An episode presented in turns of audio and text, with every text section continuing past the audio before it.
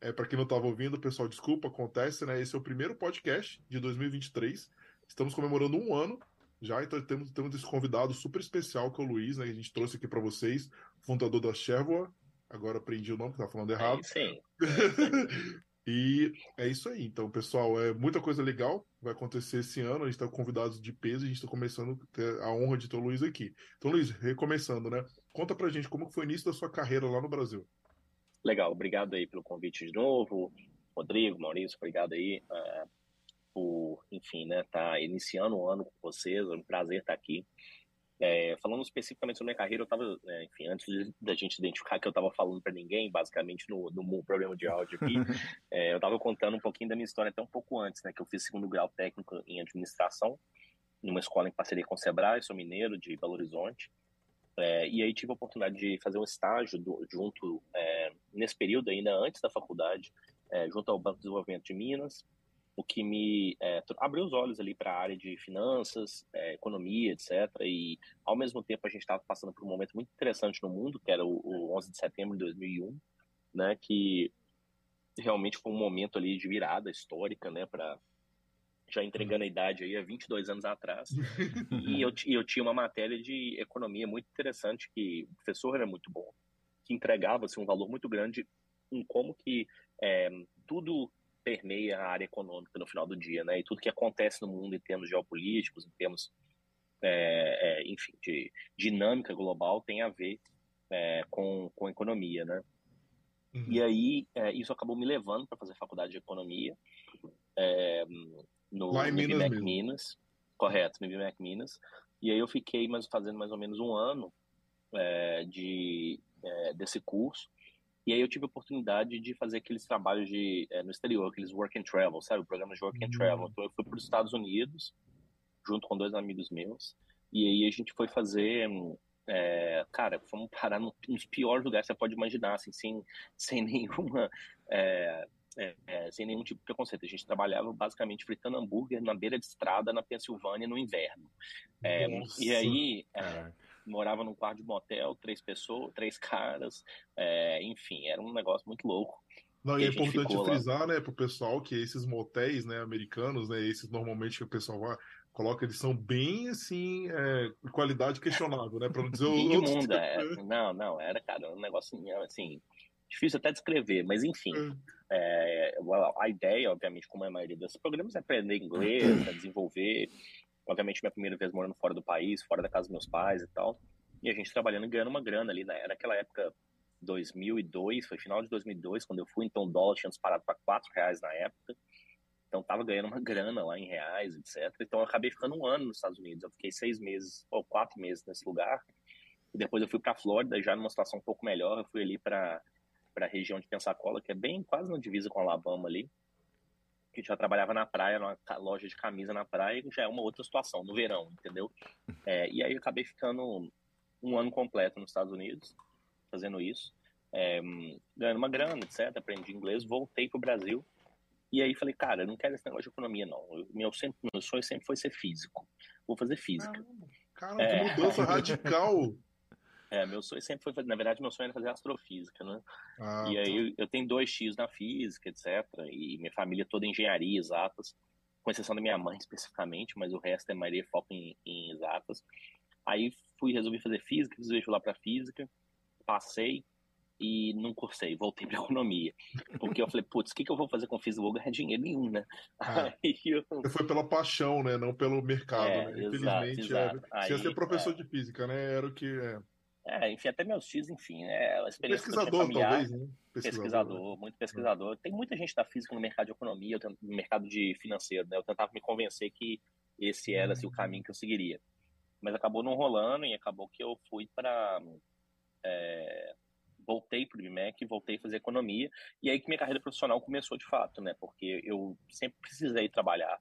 É, meus pais, tipo assim, pagavam, mas a gente tinha com certa dificuldade, é, escola particular. É, então eu precisava trabalhar para ganhar uma grana, então eu fui fazer estágio de novo, e aí um dos professores me chamou para fazer estágio da consultoria dele, que era uma consultoria de assessoria financeira também. É, e, e, logo depois eu já é, fiquei lá um, um, ano, e na sequência eu já é, fiz, é, fiz um teste para poder, uma seleção para poder entrar como estagiário de, é, na área de tesouraria numa multinacional de mineração é, em Minas. Minas é, obviamente, muito forte nessa área de mineração, né? tem a Vale, mas tem várias outras. Essa empresa especificamente estava há mais de 200 anos em, em Minas, é, e ali na região de BH, e eles são sul-africanos, mineração de ouro.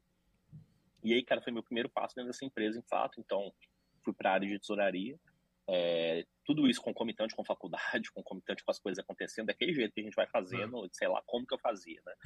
E, e aí, quando foi, é, enfim, acabei formando, fui contratado e aí fui crescendo dentro dessa área, fiquei, fiquei seis anos nessa empresa, cinco ou seis anos. É, depois eu tive uma passagem rápida para uma outra empresa é, de, na área de refratários, é, enfim, que é coisa para alto forno e tal, também na área de mineração que eu fiquei mais ou menos um ano. E aí depois eu fui contratado por uma. E aí começa toda a minha história de por que, que eu vim, vim parar no Canadá, tá? Uhum. E aí acabou que eu fui contratado por uma outra mineradora, é, também em Belo Horizonte, que era uma empresa canadense com que tem mina no Brasil e no mundo todo, uhum. é, para ser é, gerente de tesouraria Brasil daquela empresa. É, e, e, aí é uma empresa que faturava 4 bilhões de dólares global, etc. O Brasil era uma grande parte da operação e eles tinham sede, tem ainda sede em Toronto. É, e aí eu fiquei, é, fui para essa empresa, é, fui de gerente local de tesouraria até ser é, gerente América do Sul, então assumi a América do Sul toda. E depois de, de, seis anos eles me convidaram para ir para o Chile. Aí eu morei dois anos em Santiago, fazendo a área de planejamento financeiro, que aí já era uma da América do Sul e América do Norte, que já era uma área um pouquinho diferente mas ainda uhum. dentro da área financeira. É, fazer uma dois... pergunta para você, Luiz, assim, né? Porque planejamento financeiro eu trabalhei também. Quando você foi para o Chile, o planejamento financeiro cuidava só da parte financeira ou cuidava também da parte contábil? Né? Então, é, essa é uma coisa interessante, né? Normalmente, quando as empresas são menores, essas coisas se misturam mais, né? É, como é uma empresa muito grande, a área de planejamento financeiro é uma área muito independente da contabilidade, entendeu? Então, é, o que a gente tende a, a, a, como que eu tendo a explicar, explicar essas coisas? Dentro da área financeira você tem três áreas básicas. Você tem a área contábil, a área de planejamento financeiro e a área de tesouraria. A área contábil, ela sempre está olhando para trás. Então, é. tipo assim, o que, que aconteceu? E aí a preocupação em como registrar aquilo. Né? Como que eu registro isso aqui nos livros da empresa oficialmente? Como que eu publico esses livros para o mercado, caso a empresa seja pública, ou para os acionistas, e por aí vai. A área de planejamento financeiro, ela está sempre olhando é, de fora para dentro, ou seja, quais são as perspectivas macroeconômicas, as variáveis de fora que vão impactar dentro e como que eu planejo a empresa para o futuro. E a área de tesouraria está olhando de dentro para fora, ou seja, o que está saindo de dinheiro aqui, onde que eu coloco esse dinheiro, como que eu pago as pessoas, né? Enfim, é, é, é um pouco isso. Então eu acabei que vivi, eu nunca fui contador, né? Eu formei em economia, então Legal. Eu sempre trabalhei nessa área mais especificamente fora da contabilidade. Contabilidade nunca foi meu forte, para ser bem sincero. Ah, eu sei, eu sofro é... do mesmo mal que você. pois é, pois é. E débito e crédito, essas coisas, razonete, aquelas coisas ali, eu não, não era muito comigo. Mas, e aí, cara, assim, eu fiquei dois anos no Chile, então, fazendo planejamento financeiro. É, e, e, e meio que foi isso, assim, depois, quando deu dois anos de Santiago, eu, já, a minha esposa estava comigo também é, lá e nessa época a gente já estava um pouco assim tipo hoje tem quase 10 anos de empresa e agora? né? Cheguei naquele momento e agora? tanto profissional e do lado pessoal a gente gostou muito da experiência de Santiago por dois anos foi super legal mas não era um lugar que a gente via tipo a gente ficando no longo uhum. prazo entendeu? É, então a gente começou a ter que tomar uma decisão a gente volta para o Brasil é, a gente fica aqui mais tempo, a gente vai para outro lugar. No, na, na, época, a decisão era que a gente não achava que não, não queria voltar para o Brasil ainda, porque a gente achava que ainda tinha coisas a explorar fora. E aí acabou surgindo duas oportunidades. Uma delas era é, na Holanda, em Amsterdã, é, que é a, dentro da Philips, na verdade, é, uma oportunidade bem específica, assim, que eu entrevistei para ela e fui chamado e a outra era. É, mas uma área bem diferente da sua, né? Que você estava no campo da mineração, né? É, a empresa sim, mas era área de, de tesouraria e planejamento ah, financeiro. na prática é tipo assim, é. entendeu? É de tudo é dinheiro, cara, é. número, entendeu? Então, assim, é óbvio que isso demanda um entendimento do negócio, é. mas eles, eles queriam algo bem específico na parte de de controle de é, head de câmbio, que era algo que eu tinha bastante experiência, entendeu? Ah, entendi. É, e, então, assim, a operação de derivativos, esse tipo de coisa, eu sabia fazer, fazia muito. Então, é, para a empresa, principalmente, né, na área corporativa. Então, é, não importa se você está vendendo lâmpada ou ouro, entendeu? Na prática, que está entrando dinheiro, você tem que proteger isso. É, e aí, eu, a outra oportunidade era um ex-chefe meu dessa mineradora canadense, que acabou vindo para Vancouver e ser CFO de uma, de, um, é, de uma empresa grande aqui de papel celulose, e abriu uma oportunidade e ele me chamou, falou, você não quer aplicar para uma vaga aqui, etc. E aí foi essa é, essa foi assim, a dicotomia, a gente teve que escolher, entendeu? E aí tem até um, um caso bem interessante que aconteceu nesse período, porque você sabe, você já deve ter passado por isso várias vezes nas conversas aqui nesse podcast. Essas coisas nunca são rápidas, né? Então, o cara me falou assim: "Ah, vem para cá, entre vem para cá e eu chegar aqui foram 12 é. meses". Entendeu? Então, é, tipo considerando assim, até que relativamente rápido, né, Maurício? Assim, é. Da época é. também, provavelmente, né? Hoje a é. gente, é, infelizmente, está demorando ainda mais, né? Pois é, não, e aí, cara, o que, que era o mais, mais assim, é, angustiante, né? Porque a gente sabia que a gente não tava, queria ir para outro lugar, tinha uma oportunidade num outro lugar, mas eu preferia essa daqui. Você já conhecia é... o Canadá, Luiz, antes? Não sei, então, como que era o seu relacionamento antes com o Canadá? Eu já conhecia é, Toronto bastante, fui várias vezes, cheguei aí duas, três vezes no ano por conta da, da empresa que eu tava, né? É, então, como eu te falei, fui esquiar em Blue Mountain, já fiquei muitas semanas em Toronto, etc. Legal. Verão, inverno, primavera, outono, todas as épocas. Não conhecia a Costa Oeste pessoalmente, mas conhecia por fama. É, principalmente porque eu gosto muito de esporte outdoor e eu sabia que aqui era muito forte nesse sentido. Escalada, bike, etc. Coisas que eu faço, entendeu? É, aí, quando eu fiz entrevista nessa empresa que me trouxe, é, no meio desse processo de um ano, eles trouxeram, me trouxeram para cá por uma semana, então pelo menos deu oportunidade. Só que assim, né, vim, vim em julho, no auge do verão em Vancouver, é. sensacional e tal, lindo, que é isso, que lugar incrível. Não tem como não o... gostar, né? Não tem, cara. E aí, ainda mais com tudo pago, né? É. Melhor ainda. E aí, o, é, o que acabou correndo, assim, que é que foi, cara, assim, na, hoje, é, hoje é engraçado, mas na época, para mim, foi muito angustiante, foi que, obviamente, essas coisas nunca, o timing é sempre péssimo, né? Então eu recebi uma proposta da Holanda, mas a que eu queria era aqui, tentei enrolar eles um pouco, e aí eles chegaram e falaram assim, ó, você vai ter que ter uma resposta. Cobrei aqui o pessoal de Vancouver, eu falei, Luiz, ainda não, não tem uma resposta. É, Só para entender, a... era a mesma empresa que você estava no Chile, ou era, era não era a mesma empresa. empresa. Era outra, outra empresa. empresa. E nesse mesmo uhum. meio, meio tempo você continuou no Chile, esperando essa decisão. Estava lá no Chile e ao mesmo tempo, sim, é. a gente, mas a gente querendo ir embora, entendeu? Uhum, e, e aí naquela história, eu vou, uh, estendo o aluguel para o mês que vem, o que, que, nós vamos fazer com os móveis? E agora, vamos para um hotel? Não vamos para um hotel? Entendeu? Uhum. E vamos para casa de um amigo. Acabou que a gente foi para casa de um amigo, ficamos dois, meses na casa de um amigo, entendeu? Lá no Chile, porque ficou nessa confusão. E aí eu é, recusei a, a, a, Eu falei, no risco, eu falei, ah, vou recusar a Holanda. E. Porque eu quero realmente para Vancouver e a coisa está encaminhando bem lá. Talvez recusei foi a, a decisão sua que talvez mudou sua vida, né? Porque você podia estar tá aí. É. Pois é, mas aí vai escutando. Recusei a Holanda. Uhum. É, quando foi. É, é, uma semana depois, Vancouver mandou notícia: olha, não, vai, não tem mais a vaga, a gente vai dar encerramento do processo, não vai, não vai rolar. Caramba. Aí eu liguei, mano. É, juro. Aí eu, aí eu liguei desesperado no pessoal da Holanda. Falei, cara, dá pra voltar atrás ainda? Não dá? Como é que é? é... Aí eles falaram: Ó, oh, Luiz, é complicado, porque a gente tinha um cara que tava na boca ali, a gente chamou ele agora, né? Ele tava logo atrás de você no, no processo. Ele ainda tá confirmando as coisas, mas se ele confirmar, a vaga é dele, entendeu? É, e aí, então eu fiquei meio que uma semana assim, falando, putz, esperando essa confirmação. E aí eu recebi ligação da Holanda falando, é, o cara quis. É muito difícil então, nessa altura do campeonato alguém recusar, né? É, muito é exatamente. Né? O cara quis. A menos que entre outra, outra job offer, talvez mais. Aí eu falei assim, então. É. Então eu falei assim, pô, ferrei. Então eles falaram, infelizmente não vai ter mais.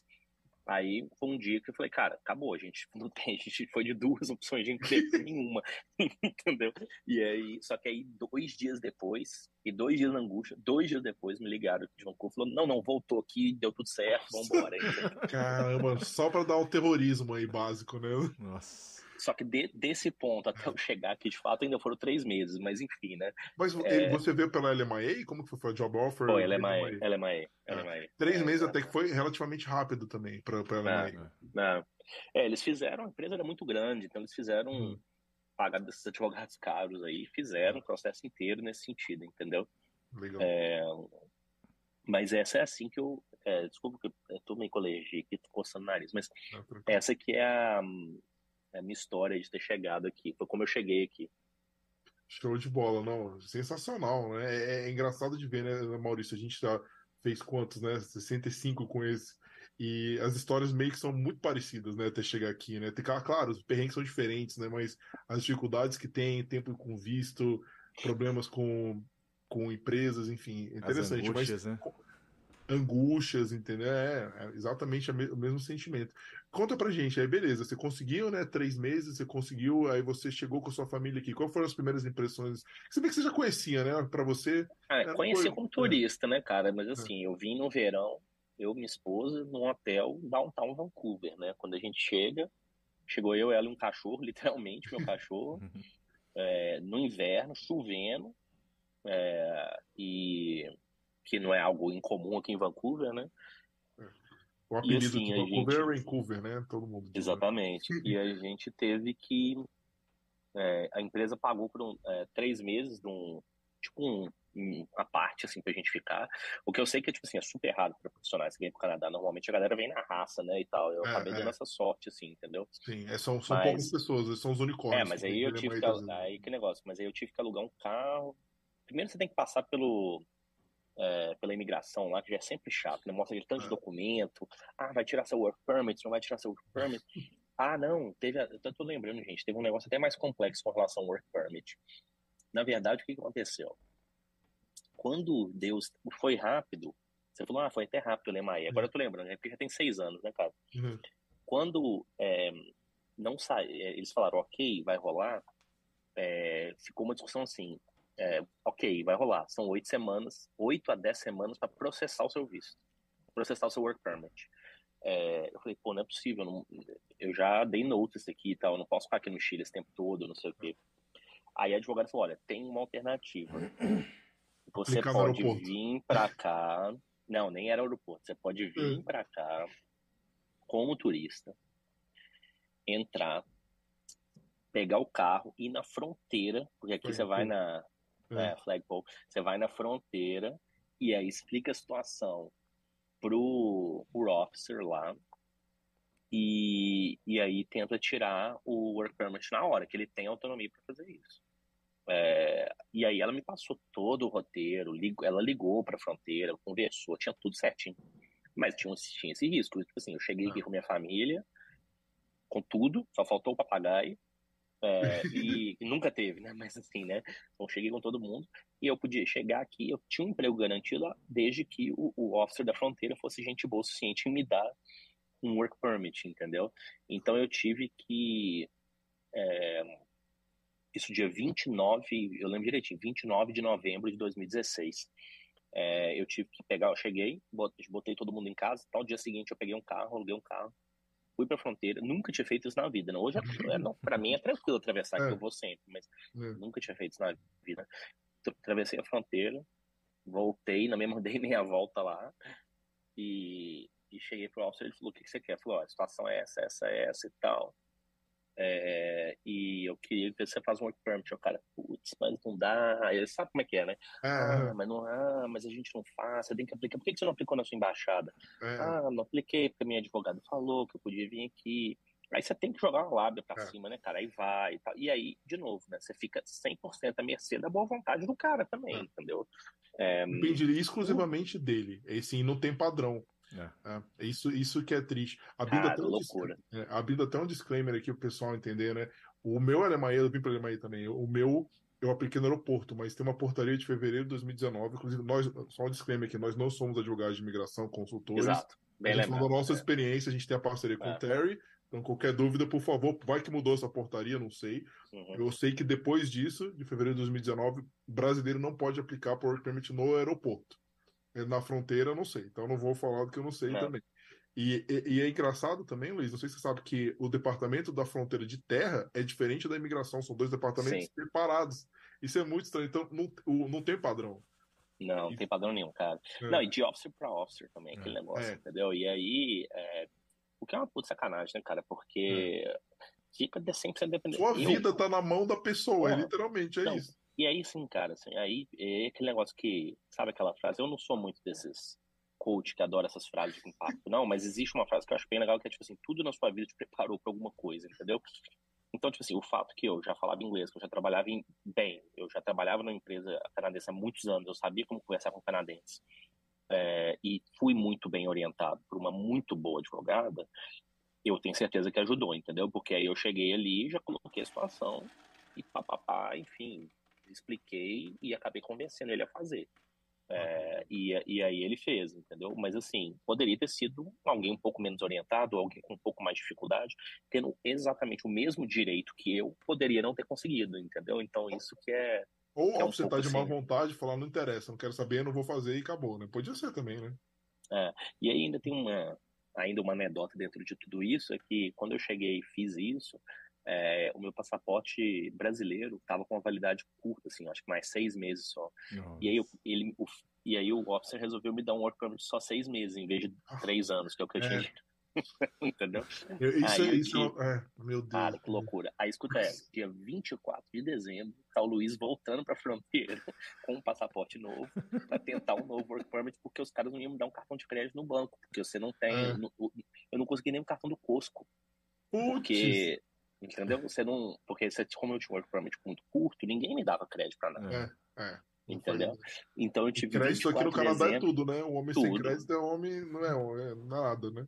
24 de dezembro, volto o Luiz para a fronteira para tentar convencer de novo um officer a, a refazer meu work permit para agora valer nos três anos. E aí, mesma história ah, mas não pode aqui, não é assim, que não sei o que. E aí eu tive que apelar. E chega umas horas, né, cara, eu tive que apelar. Mas, moço, olha só, eu não consigo fazer um cartão no Cusco, eu não tô conseguindo é. nada. Eu não, tipo assim, eu, é, quase que contei a história ali, é uma tragédia para ele.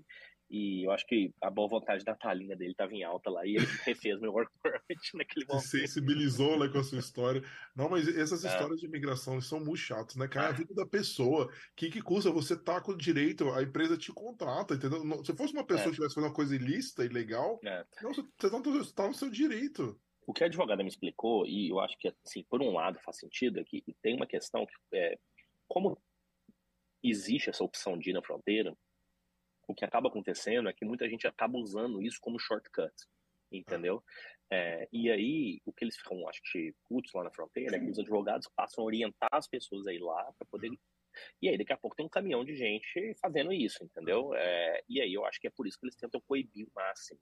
É... Eu já escutei histórias de pessoas que fazem college privado que não tem direito ao, ao cônjuge de visto de, de, de, trabalho, tentando fazer esse tipo de coisa porque eles não têm tanta orientação na fronteira. E isso é, totalmente, isso, isso, é diferente que ser má fé. Né? Isso é tentar burlar Eu conheço uma pessoa que conseguiu esse exatamente, é. né, exatamente nessa situação. É. Exatamente nessa situação. E tem advogados, é... inclusive, que orientam as pessoas a fazer isso, que talvez eu não sei, então, enfim. É. Não vamos então, entrar nesse submundo aí, é, não. Isso... Exatamente. Mas vamos lá, você, consegui, você, você, conseguiu, finalmente, depois né, do Natal, aí você conseguiu o seu, seu vídeo de três é, anos. Não, assim, aí, pelo menos aquele vídeo de seis meses eu já estava trabalhando, entendeu? É. Aí eu consegui voltar na empresa e falou, oh, tá tudo certo, eu posso começar a trabalhar no dia hum. seguinte. Então eu comecei a trabalhar no dia 30, ok. É, e aí esse aí era, era mais só para eu conseguir crédito mesmo tal. Uhum. Já, já tinham outras é, outras questões que já estavam resolvidas, pelo menos, já tinha, né? É.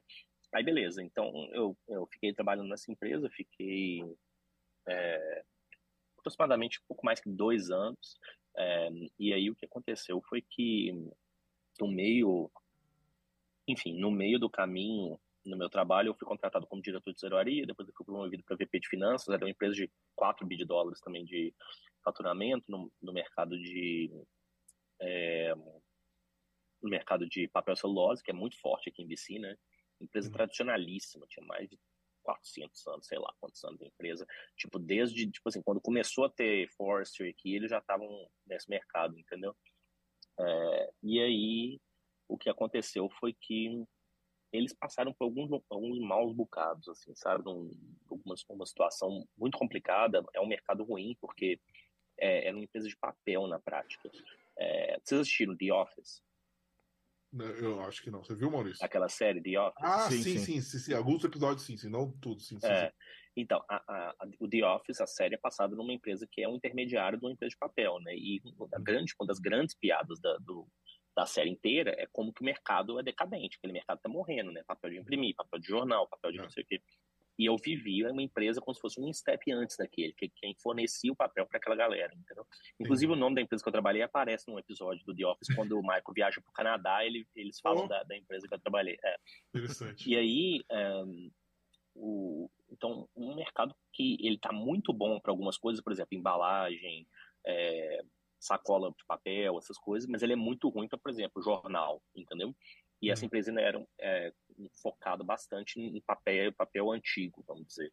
Uhum. É, então eles passaram por alguns momentos de muita dificuldade e acabou que eles foram adquiridos depois de dois anos que eu estava lá, depois de um processo altamente exaustivo e tóxico e horrível, assim. Se eu quiser entrar nos detalhes de como foi trabalhar nessa empresa, é, a gente precisa fazer outro podcast, mas o... é, mas o. É... E você estava preso, né? Isso é importante falar, né? Porque o Lemaite ah, deixava então, preso lá.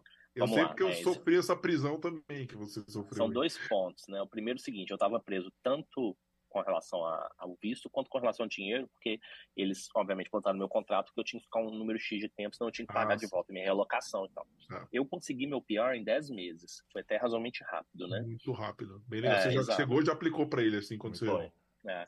Cara, eu fiz. É, provavelmente você já prova... tinha pontuação, já tinha tudo, né? Você foi pelo Aí que eu fiz né? sorte. Eu, eu fiz isso. Eu fiz a prova do CELPIP, tipo assim, na segunda semana.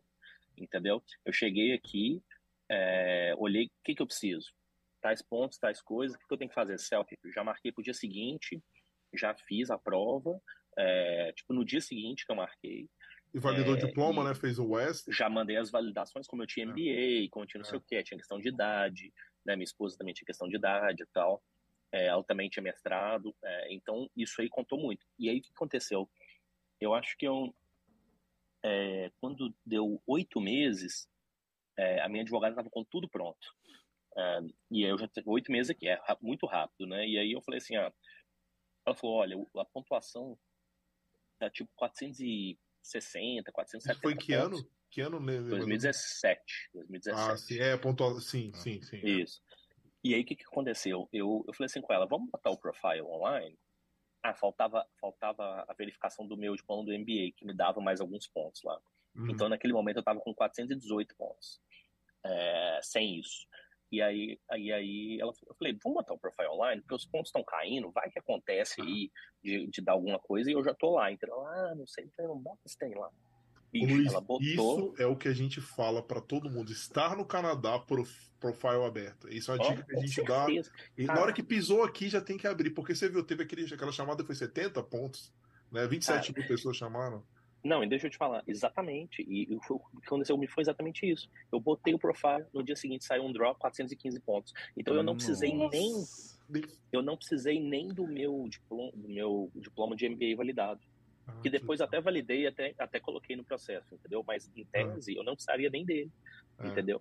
Porque eu fui lá insistir para ela para colocar, porque senão eu não tinha colocado. E, e aí, essa chamada, eu acho que é, foi uma das melhores que teve naquele ano, né? Foi, acho, acho que foi na, até então, até então tinha sido uma das menores da história, é. se não me engano. É, exato. Então acabei dando essa sorte, entendeu? Também. Então, assim, tem um pouco de sorte em tudo, né, cara? Ah, sim, né? que... Você passou pelos é. perrengues também, né? Você tem alto e é, baixo. É, aí, mas aí o que aconteceu? Aí eu acabei tirando o, o PR rápido, mas eu ainda estava preso financeiramente à empresa. Quando a empresa foi comprada, foi uma oportunidade para mim, tipo assim, ok, esse trem aí morreu, entendeu? E aí eles. E aí eu tive a oportunidade de sair. E a, naquele momento eu já estava um pouco, porra, 20 anos de carreira. É, eu já estava um pouco, tipo assim, cara, eu tenho que fazer alguma coisa nova. Tipo, é, aquela história do tentar a mesma coisa e esperar resultado diferente, né? Eu, eu preciso é. fazer algo diferente para conseguir um resultado diferente, entendeu? É, eu já estava um pouco é, incomodado, assim, com posso fazer isso o resto da minha vida, legal, é, ou posso abrir uma, empresa nova. E eu já tinha começado, desde dezembro de 2018, a conversar com... E aí é a história da Cheryl, né? A começar é, com um amigo meu, que é o que é hoje um dos meus sócios, cofundador, e também meu melhor amigo aqui no Canadá, que é o André. E você conheceu é um ele no Canadá ou você já conhecia ele antes? Conheci na primeira semana aqui. É ah. bem interessante, cara, essa história. É, enfim, eu falei que não ia, não ia deixar duas horas, mas eu já tô contando os casos aqui para dar duas horas. Mas eu... Não, vamos tá tranquilo, tá tranquilo. Tem 36 minutos, tá de bom, pode ir. Não, tá de bom. Eu cheguei aqui é, e minha esposa postou no Facebook. Na época, nem uso mais Facebook, né? Mas na época ela postou no Facebook. Aí bateu um... uma amiga dela, respondeu: Ô oh, Mari, eu moro aqui também, em Vancouver, vem aqui em casa é, um dia. Aí eu falei: olha, nem sabia se minha amiga de escola estava aqui e tal, não sei o quê fomos na casa dela é, um, num fim de semana, que era o aniversário do marido dela. Lá a gente conheceu dois casais. É, esses dois casais que a gente conheceu lá são nossos melhores amigos até hoje. Isso na primeira semana aqui em Vancouver, entendeu? Que legal. É, aqui, locais, assim. Os dois são nossos sócios aqui? Os dois Não, são só um deles. Só ah, um tá. deles, né? É, o André é, que inclusive eu recomendo fortemente, caso vocês tenham interesse em trazer ele aqui também. Oh, com o maior prazer, é, tá mais do que convidado, porque, André. Oh, mais do que convidado. Porque ele é um cara que, cara, ele tem uma história muito diferente da minha e te falar que passou até muito mais perrengue. Ele é um cara que formou engenharia eletricista no Brasil e aí falou que queria ser design de games. Era o sonho da vida dele trabalhar com game. E ele veio para cá fazer VFS, Vancouver Film School, bicho, sem dinheiro nenhum. Ele e a esposa, é, 100% na raça e trilhou essa carreira aqui, cara. Tá há mais de 10 anos aqui em Vancouver até ele fundar a empresa comigo, entendeu? Então, é. Acho Foi ele que, vale que jogou a sementinha. Trazer ele aqui. É, na verdade, o que aconteceu? Aí a gente já tava, já tinha uns anos de amizade e tal, né? E aí um dia a gente conversando no café da manhã, assim, tipo, a respeito de um jogo que eu gosto muito, uma franquia que eu gosto muito, assim, que não tinha dado muito certo um jogo.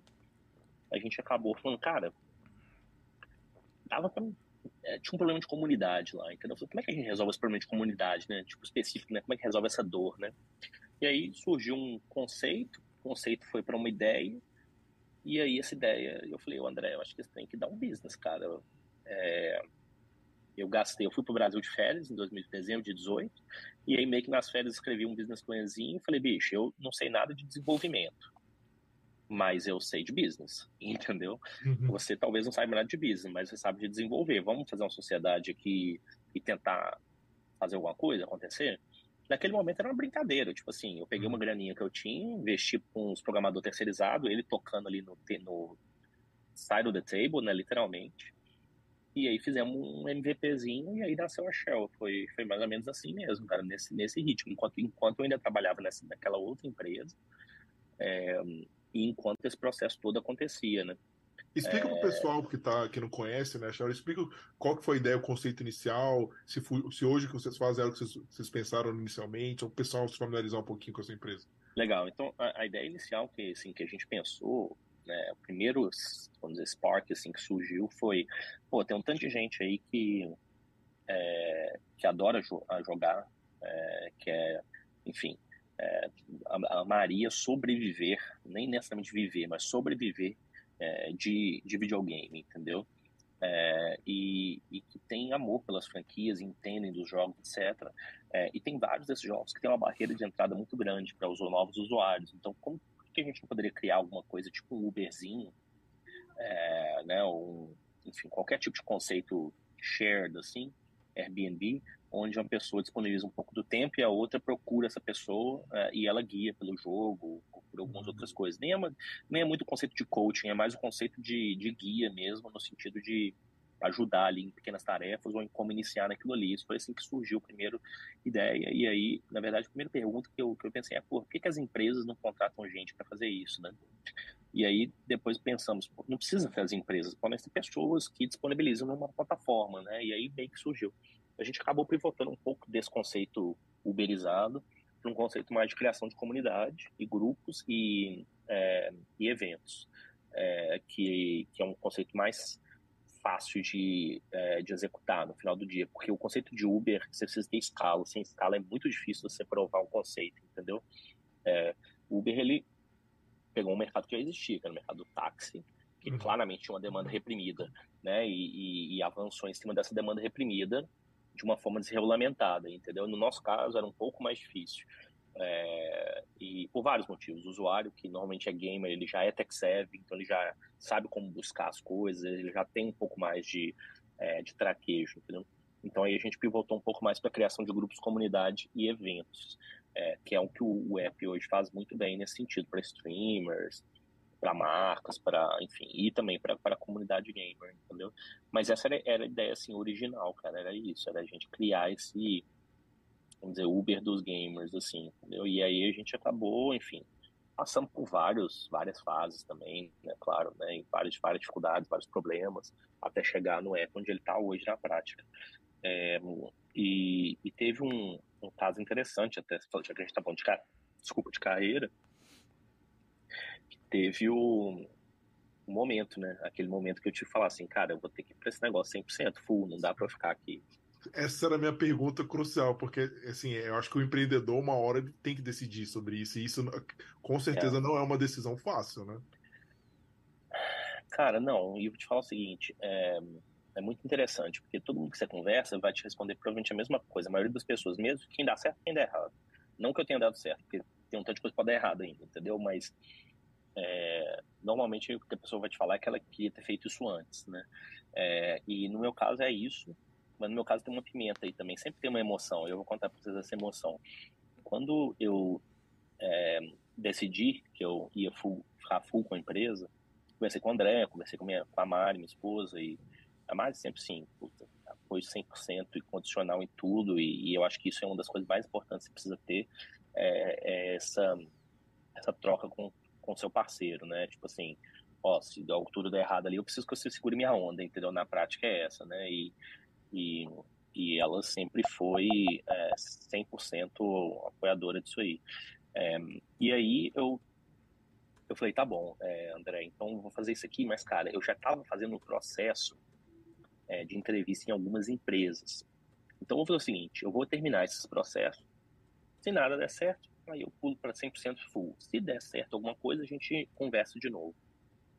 Aí tá bom. Aí acabou que sobraram dois processos. Eu estava entrevistando uma empresa de navegação e eu estava entrevistando para ser o tesoureiro é, da empresa de energia aqui de BC, que era BC Hydro provavelmente o carro de tesouraria mais cobiçado em Vancouver. É, e, porque, cara, empresa estatal, é. enfim, milhões de benefícios, é. pouco trabalho, aquele esquema, é, entendeu? É, e aí, é, o que acabou acontecendo foi que eu cheguei no final da entrevista quando, da BC Rádio, entrevistei com o Borges da BC Rádio, conversei, não sei o quê, e eu recebi ligação do recruiter no dia seguinte, falando, cara, a gente, eles acabaram optando por outra pessoa, não sei o quê. Não, tudo bem, achei até bom, na verdade, porque eu, tava, já, eu já tava com a cabeça na Cheryl 100%. E, e aí, comecei quando liguei pro André na memória, falei, cara, tamo, tô dentro, vambora, não sei o que, vamos fazer. E nessa época já quando... tinha receita, já tava gerando tipo de receita ou ainda? Tinha nada, tinha nada. tinha nem produto direito. Tinha nada. Caramba, coragem. Tinha um MVP né? lá. É, exato. O empreendedor é isso, né? É, é assumir alguns riscos, não, mas... né? Mas sabe o que acontece também? Outra coisa, é, eu, obviamente, eu, porra, 20 anos de carreira, eu, eu acumulei algum patrimônio, Nossa, entendeu? Eu tinha uma certa tranquilidade, não tinha filho, não tenho ainda. Então, assim, é, é o que eu falei, eu tinha uma certa tranquilidade para fazer isso e ainda ter certeza que eu não ia passar fome, entendeu? Uhum. É, e então isso para mim foi importante, sabe? O pessoal fala muito em arriscar tudo. Eu não acredito muito nisso, não. Eu acho que você tendo uma proteção, às vezes, é até mais, mais fácil. Uhum. É, e, e, no meu caso foi, foi assim, eu e aí eu fui e, e aí três dias depois me ligaram do, do o recrutador falou, cara, o cara desistiu, você quer a vaga? Juro por Deus. eu falei assim, pô, aí você me quebra. Tipo... Bom, mas sempre tá tendo na sua vida isso, né? Essas coisas. É. Não vai, não vai, vai, não vai. Caramba, que interessante. É. Aí eu falei, o cara falou, você quer a vaga? Eu falei assim, ah, bicho, eu não, eu, aí eu já tinha falado com o André, e eu não tinha nem começado, foram três dias. E, como eu te falei, talvez a vaga peixe de soraria aí do, do, de BC inteiro. Uh, aí eu falei, não, falei, não, não quero. É, e aí o cara falou assim, pô, mas isso é uma boa oportunidade. Eu falei, é, cara, foi mal, mas. Você quero, teve sua hora, cara. né? Você teve sua chance, perdeu. É, exato. E o recrutador já sabia, eu acho que os recrutadores. Ele, ele cometeu um erro crasso, eu acho, porque você não dispensa o, segundo candidato, enquanto o primeiro não está sentado na cadeira. Com certeza, isso é regra básica, né, é, né, para recrutador, exatamente, com certeza. É. Porque na hora que a pessoa é dispensada, nem foi meu caso, mas muita gente já fala assim, ah, não me quis, eu também não quero, entendeu? É. Então, tipo, É, Ainda mais para cargos de alto nível, né? Que a, é, são poucas pessoas que qualificam, né, para preencher. Uhum. Então, assim, uhum. se não foi para essa, vai para outra, com certeza. Então, uhum. é um tipo de erro é, é mirim, né? Para um nível de recrutamento. Eu achei muito crasso, né? assim. É. é. eu tenho um grande amigo meu também que é recruta aqui no Canadá, brasileiro também. Depois posso passar o contato deles para vocês conversarem. A recrutadores é... o pessoal ama. Quando o recrutador pois é, Maurício, aqui a galera é, adora. E, e, e, ele me falou isso na época. Falou, cara, o cara cometeu um erro crasso. Eu, eu não dispenso ninguém enquanto a pessoa não está sentada na cadeira. Entendeu? É, então é, é isso aí, gente. Foi a história do, de eu chegar na, mas conta que assim, como, como que foi o momento? Beleza, você começou, você sabia que no início a empresa não tinha nada, vocês estavam começando, que ela era uma, era uma empresa embrionária. Quanto que de fato vocês começaram a, a gerar receita dela? E, e, como que foi também, que a gente sabe que vocês conseguiram, vocês venderam ela, né? Por uma Isso, né? Se eu não me engano. Conta pra é. gente um pouquinho disso. Cara, assim, é tudo. É, as coisas vão acontecendo, né? Tipo, é difícil você colocar um ponto assim de virada, né? A gente tem eu lembro o dia que eu tô aqui num, num espaço aqui de coworking aqui não tal, mas, sei lá, quatro anos atrás eu tava sentado no Starbucks aqui do lado, entendeu? E, e, e começou tudo ali, eu botando, tipo, é um business plan. Aí você bota um business plan, aí você pega um pouco de dinheiro, falei, ah, vamos desenvolver um produto MVP, tá desenvolvendo aquele produto que é o produto mínimo viável, que eles falam, né? Com esse MVP a gente apresentou para algumas pessoas, levantamos um pouquinho de dinheiro, aí avançamos um pouco mais no produto, pegamos mais dinheiro para aquele produto, para poder avançar mais, e a gente foi nesse ritmo de empresa crescendo via funding né, externo. É, até a gente lançar um app oficialmente em agosto de 2020, né? Já estava no auge da pandemia, inclusive, né? Mas no momento é... de games, esse é um momento bom, né? Que as pessoas estavam em casa e também jogando, né? Assim, ruim muito, pro... Muito bom. É, mas para a é. empresa, sensacional. É. E, é, assim, tem nada de bom no Covid, né? Mas o momento é. foi bom em termos de mercado, né? De mercado. E, e a gente, é, e aí fizemos mais uma captação maior, e aí com isso a gente rodou, desenvolveu o aplicativo, e aí começamos a parte de parcerias, e aí, já, aí a gente já estava com 15 pessoas trabalhando, fomos contratando gente aos poucos. É, o, André também já estava full time, já tinha trazido um terceiro sócio de marketing, que é o Pedro, que, mora, que morava aqui também. Você já, é... você já conheciam antes? Era, já era amigo de vocês? O, o Pedro trabalhava com minha esposa. E, ah, tá. é, e, e aí foi, foi, foi, foi apresentado assim. É, e aí a gente é, foi, foi, crescendo, cara. Foi contratando, fazendo. E aí começamos a fazer as primeiras parcerias. Quando entrou a primeira grana, é, fizemos parceria com a Epic, fizemos com a Riot, fizemos com tanta empresa. E aí quando foi no começo do ano passado, a gente chegou numa fase que era tipo assim. Ah, deu legal. A gente, o que a gente fez até aqui não paga as contas, entendeu? Tipo assim, é que é normal startup, né? Você tá gastando mais do que você tá recebendo, bem mais, entendeu? Então a gente tem duas alternativas. A gente vai para uma rodada grande de captação, ou a gente é, encontra uma outra solução, vai para dentro de uma outra empresa, etc. E aí, conversando via um, um dos meus advisors, essa empresa de investimentos em, em tech, Web3 aqui de Vancouver, começou uma conversa com a gente, é, porque eles queriam ter um portfólio de tecnologia grande dentro deles, estão com outros objetivos de crescimento, são, é uma empresa listada na bolsa, etc. E acharam também muito interessante o time, que era muito bom, já com muita experiência, já tinha feito produto, é, queria integrar dentro de outros produtos que eles tinham outros investimentos e fizeram uma oferta que naquele momento a gente achou que, assim, cara, não é um negócio que eu, ah, primeiro, eu nunca comecei a empresa para ganhar, para ficar milionário, não era, se esse é o seu objetivo, normalmente eu acho que você está com o objetivo errado, entendeu? Uhum. Eu queria fazer um negócio legal com meu amigo e que as pessoas gostassem, que desse certo e que tivesse gente trabalhando legal, entendeu? É, e aí os caras fizeram uma oferta que, tipo assim, não é, não é um Facebook, mas que a gente achava que era legal, que dava pra gente seguir em frente e depois fazer outra coisa, talvez, entendeu? Uhum. É, e, e que eu conversei com os advisors na época, tipo assim, cara, isso é vida de empreendedor é assim, entendeu? Você pega uma coisa, faz, depois daqui a pouco você tá fazendo outra, enfim. E, mas o interessante está sempre acontecendo, entendeu? E aí volta um pouco daquele que eu te falei que queria ter começado antes, que hoje, assim, dificilmente eu penso em arrumar um emprego tradicional. Não sei que, obviamente, se eu precisar, eu faço, né? Mas é, a minha ideia é continuar desenvolvendo novas novas coisas, novas ideias, novas empresas, enfim, participar disso. E aí acabou rolando esse acordo, é, que, que, enfim, que a gente anunciou o pré-acordo e tal. Ainda tem algumas coisas fechando aí, mas é, é, esse foi, vamos dizer assim, o fim, não é fim exatamente porque a gente ainda está trabalhando na empresa, mas o. É, isso que eu achei legal. Vocês ciclo, né? venderam né? a empresa, mas você continua, né, como CEO dela. É, né? Isso, isso, é isso, legal. A gente, né? A gente está dentro de uma estrutura, e, mas a gente tem como se fosse um estúdio independente ali dentro, entendeu? É, e a gente desenvolveu um produto novo também, com base em orientação deles, em parceria com outras empresas deles.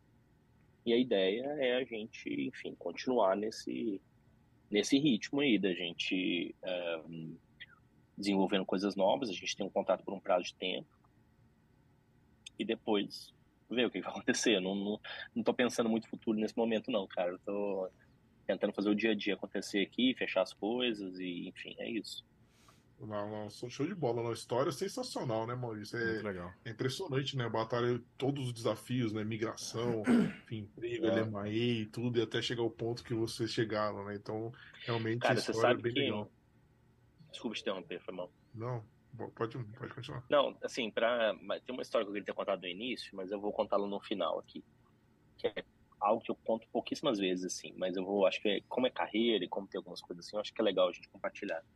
Sabe que é, eu peguei a cidadania agora, né? E quando eu fechei esse ciclo assim de cidadania e aí, enfim, a questão da empresa, etc, eu comecei a pensar em algumas coisas e me lembrei, não é que eu me lembrei, nunca cheguei a me esquecer, mas me, me veio à cabeça assim uma realização bem interessante. Há 10 anos atrás, ou um pouco mais de 10 anos, é, eu estava num, num momento bem estranho, assim, sabe? Quando eu falei que eu fiquei um ano só numa empresa, depois fui para outra e tal, é, ainda no Brasil, antes de eu ir para essa empresa canadense, né? Essa empresa canadense, eu estava num momento assim muito ruim de fui para uma empresa, cara, pressão direto e trabalhando 24 horas, sem fim de semana, sem nada, perdi completamente o controle da minha vida, minha saúde, de várias coisas. É, enfim, não estava fazendo os esportes que eu gostava, não tava, perdi, cortei relação com os meus amigos, não de brigar, mas porque eu não estava trabalhando, trabalhando, trabalhando. E, Se isolou, né? Se isolou. É, e fiquei completamente, assim, enfim.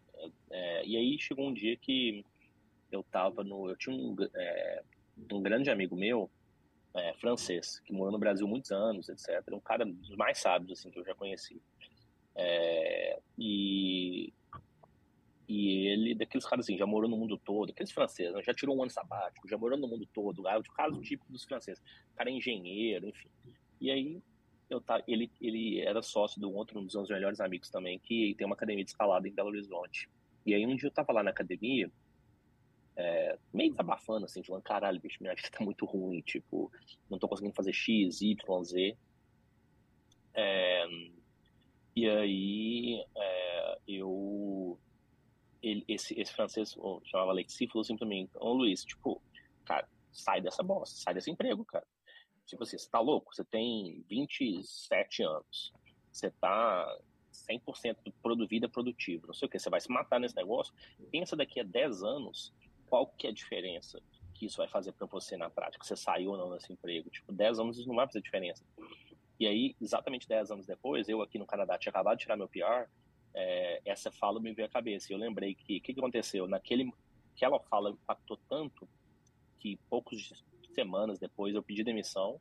É, fui com ele e mais outros amigos para a França. A gente ficou um tempo lá, tipo uns 45 dias. Nesse período de 45 dias, enquanto a gente estava escalando e eu meio que tentando voltar minha mente assim para um lugar normal, eu recebi a ligação da empresa canadense, que eu acabei ficando oito anos, e foi a que me trouxe para o Canadá. E aí eu tirei, acabei tirando o PR e depois cidadania e fundando a Shell. Então, dez anos depois, não só largar aquele emprego tóxico, não só não fez nenhuma diferença, como fez toda a diferença eu ter saído, entendeu? E foi o que me propiciou aquele, aquela, é, aquela recomendação, aquele conselho que acabou me propiciando estar onde eu estou hoje. E assim, essa história tem um fim feliz e um fim triste, porque esse amigo meu faleceu de câncer super novo, há três a quatro uhum. anos atrás. É, e, e, cara, assim, é, e é alguém que mudou minha vida, entendeu? E que, e, principalmente profissionalmente e pessoalmente, né? É, então, no final do dia, cara, é isso que eu falo. Se eu tiver alguma coisa a dar de conselho para alguém, eu vou terceirizar esse conselho esse amigo meu. Eu tenho certeza que ele não se importaria. Uhum. Falar, galera, pensa 10 anos na frente, pode ser que a decisão que você tome hoje, ela vai, na verdade, melhorar a sua vida e não piorar, entendeu? E se você está incomodado agora, é óbvio que todo mundo precisa comer, precisa, você tem filho, tem que sustentar, isso aí é, é, é óbvio, mas É, eu acho que você tem que sempre pensar que é, as coisas tendem é, a se ajeitar se você tiver aquele foco e estiver buscando o que é bom para você também, né? Então foi isso, fez essa diferença na minha vida. Eu sempre gosto de contar essa história quando eu falo de carreira, assim, especificamente também. Nossa, sensacional. Eu primeiro meu sentimento pro seu amigo e como as coisas acontecem, né? Tudo, tudo tem uma razão e um propósito, né? É, é muito louco, é. é muito louco mesmo. Maurício, mas fala aí como que tá o pessoal no chat, tem pergunta aí pro Luiz, como que tá? A gente tem uma pergunta aqui da Juliana. Ó, tá, tá vindo mais pergunta aqui. Ela é, agora é a hora, pessoal que tá assistindo aí, vamos é, lá. Quem tá assistindo aí, manda pergunta aí que a gente vai, vai abrir agora para fazer as perguntas aqui do, do, do YouTube aqui. A Juliana tá perguntando aqui para você.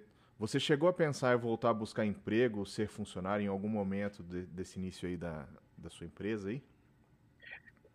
No início não, assim, na verdade eu estava bem focado e eu sabia que precisava fazer aquilo, senão não saía, entendeu? E é, eu eu sou do assim eu, eu, eu, não excluo nenhuma possibilidade na minha vida né? quando o pessoal sempre aquela, aquela história ah vai voltar para o Brasil algum dia?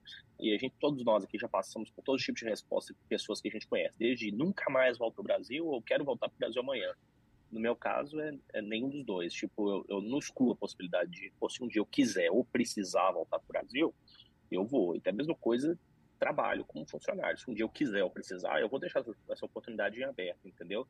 No momento, quando eu comecei a empresa, eu não queria nem precisava. É, e então não, não, cheguei a pensar na, nisso na, naquele momento, não, tá? Na verdade, depois que eu tomei a decisão de sair, eu senti como se fosse um peso saído das minhas costas. Mas volto a dizer, eu tinha condições de fazer isso. É, e que, não, que é um caso privilegiado, nem todo mundo tem. Né? Então, é, eu acho que eu construí essa oportunidade né, ao longo do tempo da minha vida, da minha carreira. É, e recomendo, caso você tenha interesse em tentar, é, que você construa essa oportunidade também. Não é necessariamente uma coisa que tem que ser do dia para a noite. Falar que você teve um, um, um spark ali, amanhã eu vou ser empreendedor, eu acho que é a maior bobagem do mundo, entendeu? Você precisa construir isso mentalmente, psicologicamente, financeiramente. Isso tem que ser construído com calma e principalmente se você é casado, dentro do seu matrimônio também eu sugiro que isso seja bem conversado, porque conheço muita história aí que, que, que isso aí é o começo do fim, muitas vezes? Não. Tem, tem, mais uma per... tem mais pergunta aqui, tá chegando mais pergunta aqui. É, como é que foi conseguir crédito para investir no começo? Você e como você consegue, se você consegue comparar é, isso entre o Brasil uhum. e o Canadá, né, nesse sentido de, de uhum. pedir crédito, e se, se você viu que existe facilidade para crédito para imigrante. Hum. Aqui. Então, é, é excelente pergunta e, e, e assim, é, quando você compara cenário de investimento em startup Brasil e América do Norte, eu vou falar América do Norte, nem só Canadá, tá? Então vamos separar a pergunta dela em duas coisas. Primeiro é investimento inicial e segundo é é, apoio a empresas, né, ou startups. É, quando você compara esses dois mercados, é, são anos luz de diferença, tá? O, o mercado norte-americano é muito mais maduro para isso, as pessoas entendem isso por diversos motivos. E eu nem falo que é só cultural, não. Você tem uma questão de renda óbvia, você tem uma questão de, de é, histórico, você tem uma questão de taxa de juros mais baixa, tem tudo. Né? Então tudo isso faz com que o mercado é, norte-americano seja muito mais maduro, é, para esse tipo de investimento. É, por outro lado, por ser brasileiro, é, você toda a sua rede, normalmente sua rede de networking está no Brasil. Né? A não sei que você chegou aqui há muitos, mais de 20 anos atrás, tirando isso, é, e, e, aí suas referências estão lá, suas referências tanto profissionais quanto pessoais. Por esse lado, isso acaba ajudando também se você quer captar no Brasil.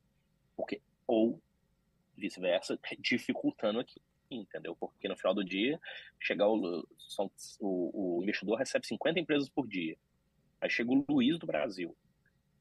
Quem que é esse cara? Vou chegar o John aqui que estudou com ele na UBC, é outra história, entendeu? Não adianta falar que não é, porque é outra história. Então, é, existe essa dificuldade de que, por um lado, você tem um mercado muito mais maduro, mais oportunidades, mais dinheiro, mais cheque, tudo. Você tem você está em desvantagem contra os canadenses. Isso é a grande verdade.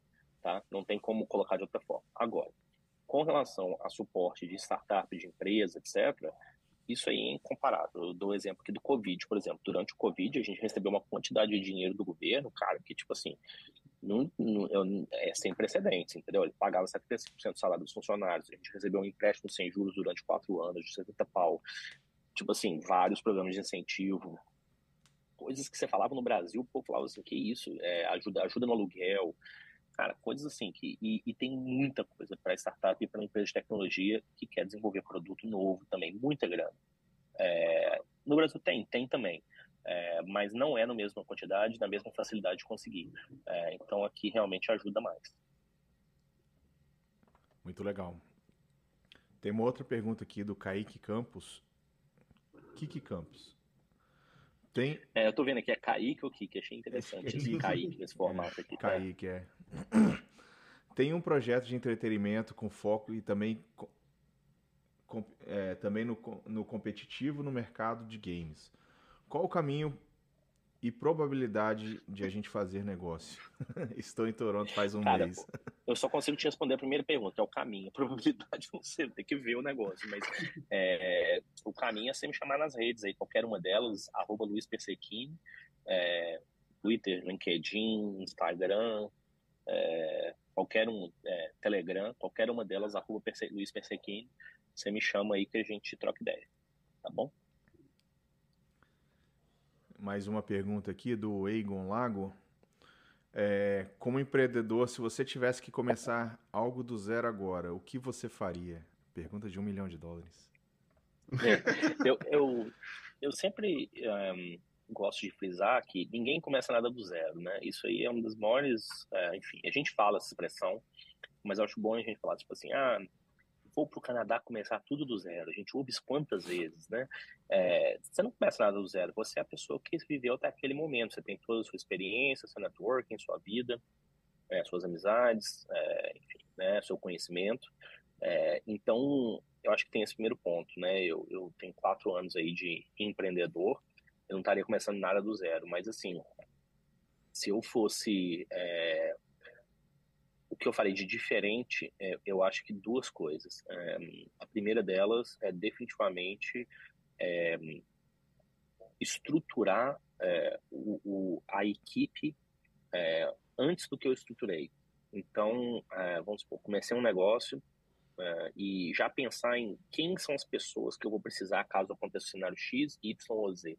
A gente acabou porque a gente cresceu, a gente cresceu e a gente foi na loucura, pô, preciso mais um, preciso mais outro. E aí, isso, isso pode ser bom, que você está reagindo, mas sempre que você está reagindo, você acaba perdendo alguma coisa. E a gente é, acabou crescendo em alguns momentos mais, equipe mais rápido do que precisava, ou mais lento, dependendo da situação.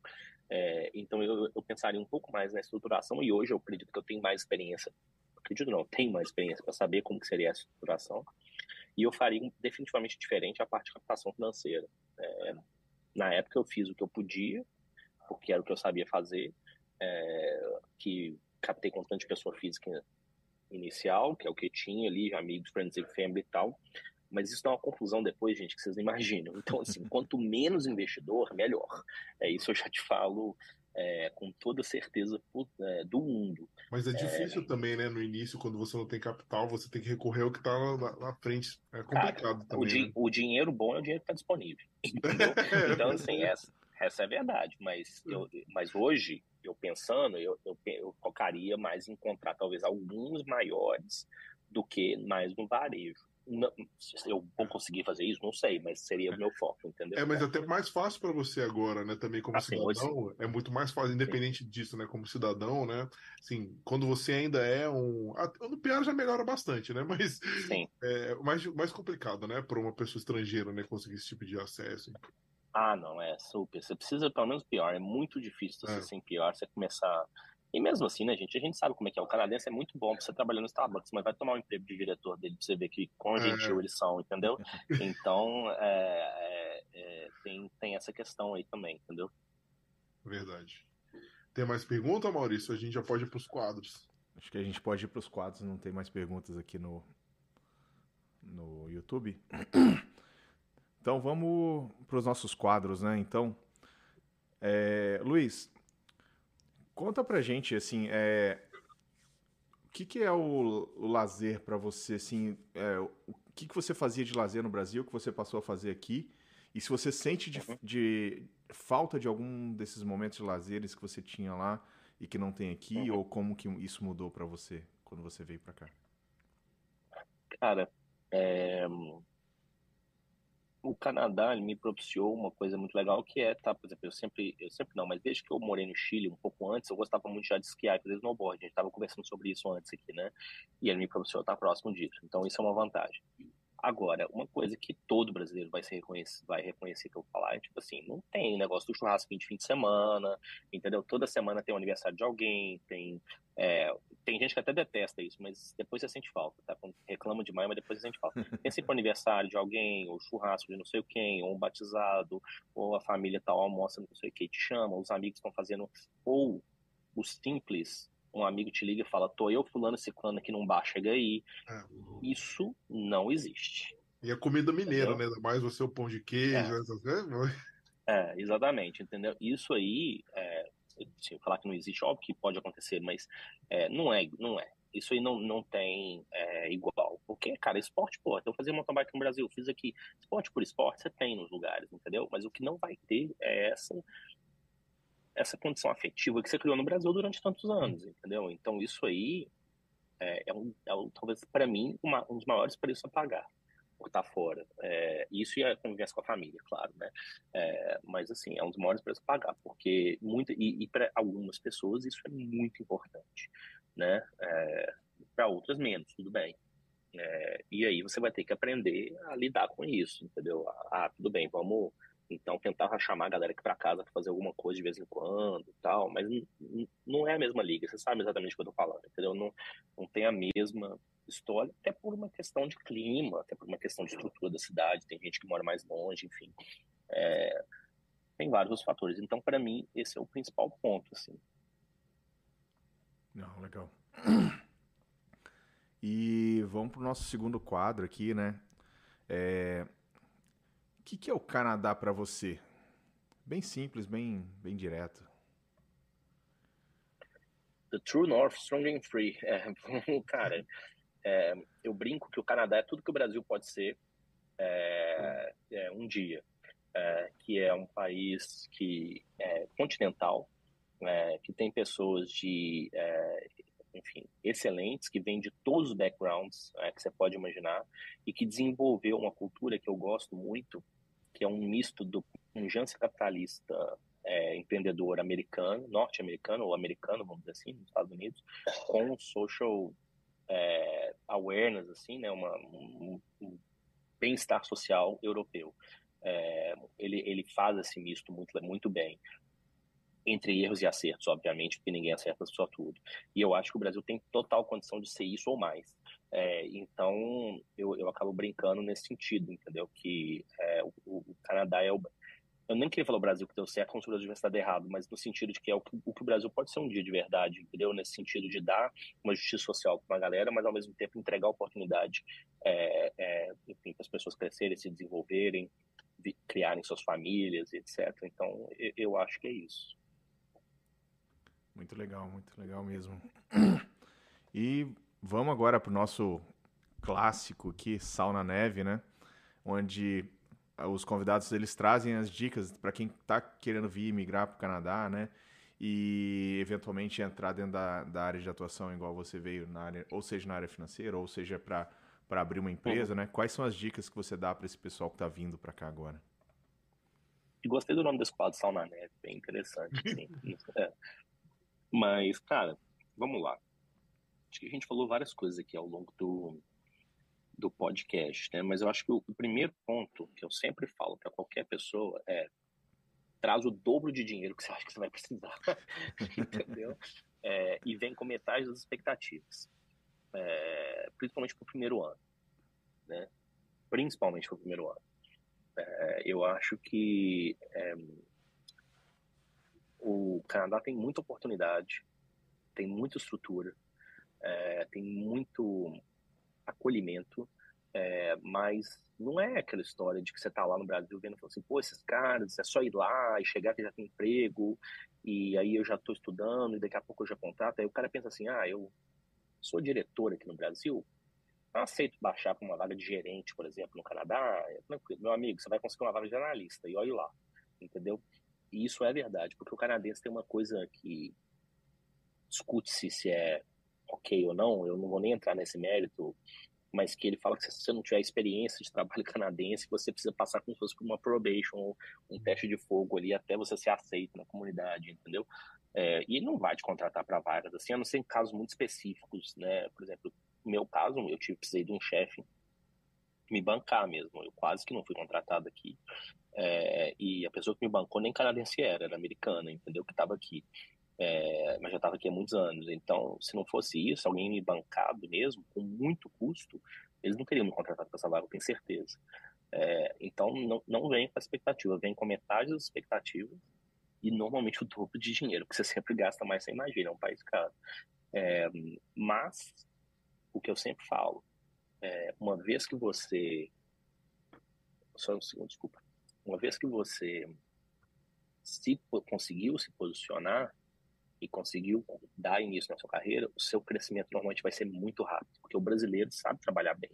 O brasileiro aprendeu a trabalhar com diversidade, tem é, condição mental, estrutural de, de, de, de, fazer as coisas acontecerem, entendeu?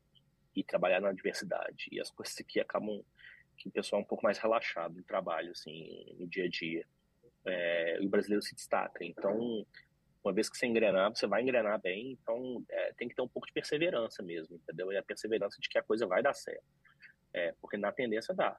E, gente, e, tipo assim, não deu certo também, porra, nada melhor do que poder voltar pro próprio país, né? Então, é, tem que ter um pouco dessa, desse desapego também, de falar, tô indo tentar um negócio legal, mas quem sabe, se der certo, ótimo, mas se não der também, não é o fim do mundo, entendeu? Eu acho que teria que ter essa vibe também um pouquinho. Não, legal, super dicas aí, muito boas e verdadeiras, né? Acho que todo mundo que passou por isso sabe como é que é. Né? Exatamente. E vamos para o nosso último quadro aí, né? Que é o momento jabá. Eu acho que tem esse momento Opa. aí para você aí para você divulgar su suas redes, né? Divulgar sua empresa. Fica à vontade aí, espaço todo seu aí para você agora. Obrigado, tô me sentindo no Faustão, o que, que você faz aqui jabá no final e tal, né? É, Gente, é, primeiro, eu, eu, queria agradecer aos dois, Rodrigo, Maurício, pelo convite. Agradeço demais. Desculpa aí, confusão de horário, troca, vai, não sei o quê, enfim, mas você sabe como é que é a vida aqui. É, gostei muito de participar, achei muito legal as perguntas. É, o público que participou também. É, eu, quem quiser me seguir nas redes, como eu disse, arroba Luiz Persechini, Persechini ou Persechini, em qualquer rede social. É, basicamente, estou lá no Twitter todo dia falando bobagem, estou lá no Instagram todo dia postando alguma coisa é, tô no LinkedIn também, enfim, é, TikTok. E é, só Facebook eu não entro muito, mas eu replico as coisas no Instagram. Mas arroba Luiz Persequini em qualquer rede social. É, também, por favor, siga a Shell, arroba Shell Online ou Shell App, app é, no Twitter e no Instagram. É, baixa lá o app, testa também na, na, pro iOS ou Android. Conta pra gente o que, que vocês acharam. É, enfim, é isso. Queria só agradecer mesmo. Quem tiver mais dúvidas, fica à vontade, como eu falei aqui pro. Esqueci o nome do rapaz, o, o Kaique, né? Que me mandou uma proposta de negócios. É, quem quiser mandar, fica à vontade de me chamar aí no Telegram, me chamar no, no, no Instagram ou no, Twitter. Eu estou super à disposição dentro da possibilidade de tempo. Eu vou, vou tentando responder todo mundo. É, é isso. Eu acho, eu acho legal, Luiz, também essas análises quando eu compro no Instagram, que você faz análise macroeconômica. Você é economista, né? Então isso. você faz análise da realidade de mercado, acho super, super legal, super válida, né? Ah, legal, bem lembrado. Nem eu estava lembrando, mas eu tenho um hum. podcast também, é, que é semanal. Eu faço uma live no Instagram toda segunda-feira, às 19 horas do Brasil. É, e aí, se você está em Toronto ou Vancouver, você faz a conta, às 19 horas do Brasil, é, ou enfim, em outro lugar do Canadá com um amigo meu que é gestor de investimentos, o Eduardo Orff, e a gente fala sobre investimento, finanças, notícias quentes e macro. Que depois isso vira um podcast é, toda semana e está publicado em todas as plataformas, Spotify, todas as outras plataformas, que chama Mercado Financeiro com Eduardo Orff e Luiz Persequini, é, que é semanal também. Então, corre lá e escuta. Obrigado por me lembrar aqui, Rodrigo. Nem eu estava lembrando disso. Não, sem problema. A gente vai colocar na descrição também todas essas informações aqui. O pessoal, depois que assistir, né? Depois que ficar disponível, poder acessar. Show de bola. É isso aí. E lembrar o pessoal aí, né, se, se gostou da entrevista aí com o Luiz, né, o podcast com o Luiz, deixa o like, deixa os comentários aí, compartilha com os amigos, né, avisa todo mundo aí que viu um, um podcast super legal aí, comenta aí. E lembrando para vocês, né, em, a gente comentou no começo, quem, quem a gente teve um pequeno probleminha de áudio no começo, mas só lembrando aí, em breve, né, a gente já tinha comentado, em breve a gente vai estar tá lançando nossa masterclass aí, dia 2 de fevereiro, então guarda essa data aí que a gente vai trazer novidades para vocês em breve. Então tem, tem bastante coisa boa vindo por aí nesse novo ano aí. Né, Rodrigo? É, é isso, com certeza. A Masterclass a gente vai ter, sim, participação de peso pesado né, com a gente, né, para falar muita coisa sobre mercado de trabalho, sobre imigração. E também falar que a gente tem convidados super legais vindo aí, foram muito pedidos por vocês, né? A gente continua correndo atrás, né? O Luiz, inclusive, já comentou alguns também, né? Os sócios dele, para a gente vai ser sempre é super legal. A gente quer explorar bastante, né? Vancouver, toda a parte de BC, outras províncias também. A gente já, a gente já fez bastante coisa aqui no Ontário, então é legal. O Canadá é gigante, né? E tem muitos brasileiros espalhados, bem-sucedidos no Canadá inteiro, então vamos tentar explorar o melhor para vocês. Queria agradecer todo mundo de novo, agradecer o Luiz mais uma vez. E é isso, pessoal. A gente já está de volta. Quarta-feira que vem estamos aí. Boa noite para todo mundo. Boa noite, obrigado. Valeu, pessoal. obrigado.